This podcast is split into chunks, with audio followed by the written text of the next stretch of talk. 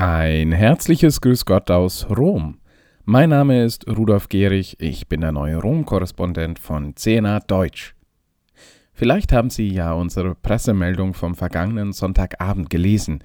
Nachdem ich seit fast zweieinhalb Jahren als Chefkorrespondent für das deutschsprachige Europa die Entwicklungen der katholischen Kirche im deutschen Sprachraum begleitet habe, werde ich fortan direkt aus dem Herzen der Weltkirche berichten. Hier in Rom berichte ich für Sie von den neuesten Ereignissen in und um den Vatikan und werde fortan dem Heiligen Vater quasi über die Schulter schauen. Vielen Dank, dass Sie mit dabei sind. Doch nun zu den Nachrichten von dieser Woche.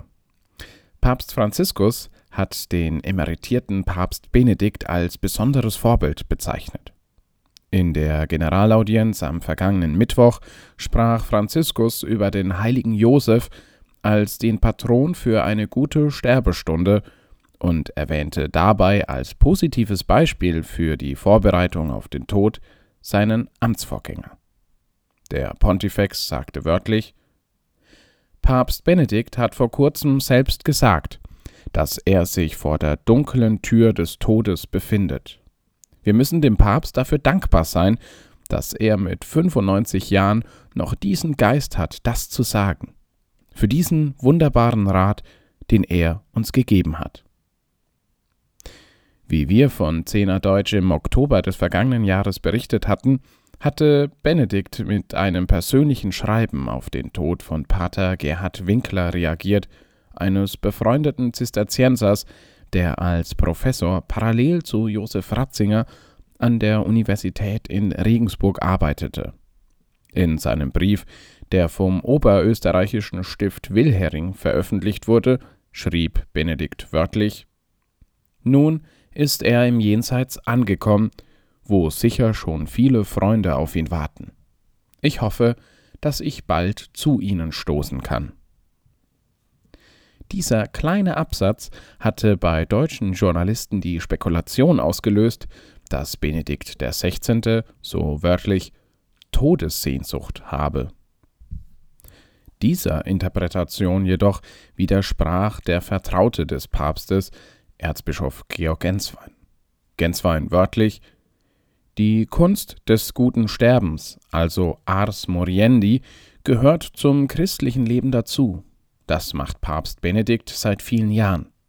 Dennoch ist er absolut lebensfroh, stabil in seiner physischen Schwäche, glasklar im Kopf und gesegnet mit seinem ihm typisch bayerischen Humor.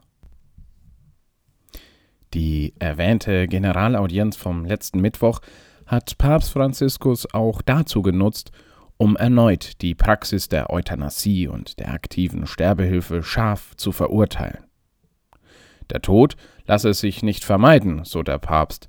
Deshalb sei es unmoralisch, auf nutzlosen Therapien zu beharren, wenn man bereits alles Menschenmögliche versucht hat, um einen Menschen zu heilen.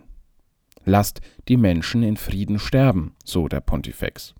Gleichzeitig betonte er aber, so wörtlich, wir müssen dankbar sein für die Hilfe, die die Medizin zu leisten versucht, damit jeder Mensch der sich auf den letzten Abschnitt seines Lebens vorbereitet, dies durch sogenannte Palliativmedizin auf möglichst menschliche Weise tun kann. Wir dürfen diese Hilfe aber nicht mit einem inakzeptablen Abgleiten in Richtung Euthanasie verwechseln, denn das bedeutet, jemanden zu töten. Wir müssen Menschen in den Tod begleiten, aber nicht den Tod herbeiführen oder Beihilfe zum Selbstmord leisten.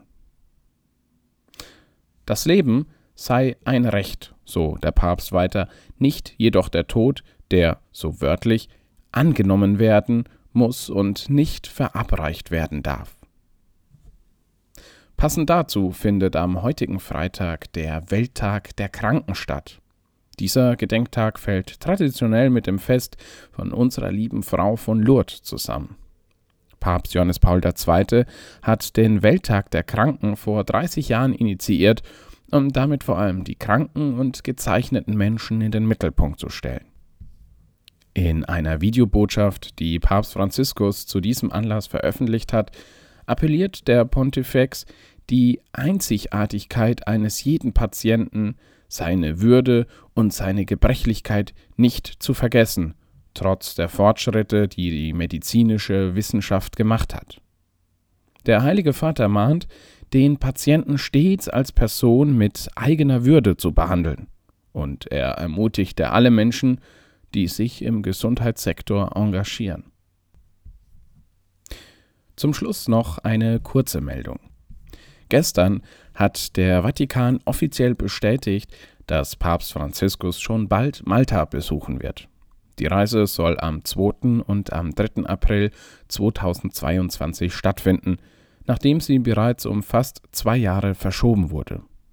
Ursprünglich wollte der Heilige Vater schon im Mai 2020 nach Malta kommen. Nach Ausbruch der Corona-Pandemie wurde dieser Termin jedoch abgesagt. Der Besuch des Pontifex hängt eng mit der frühchristlichen Geschichte zusammen. Das Neue Testament erzählt, dass einst der Apostel Paulus mit seinen Begleitern Schiffbruch erlitt und auf Malta strandete. Dort wurden sie von den Bewohnern der Insel versorgt.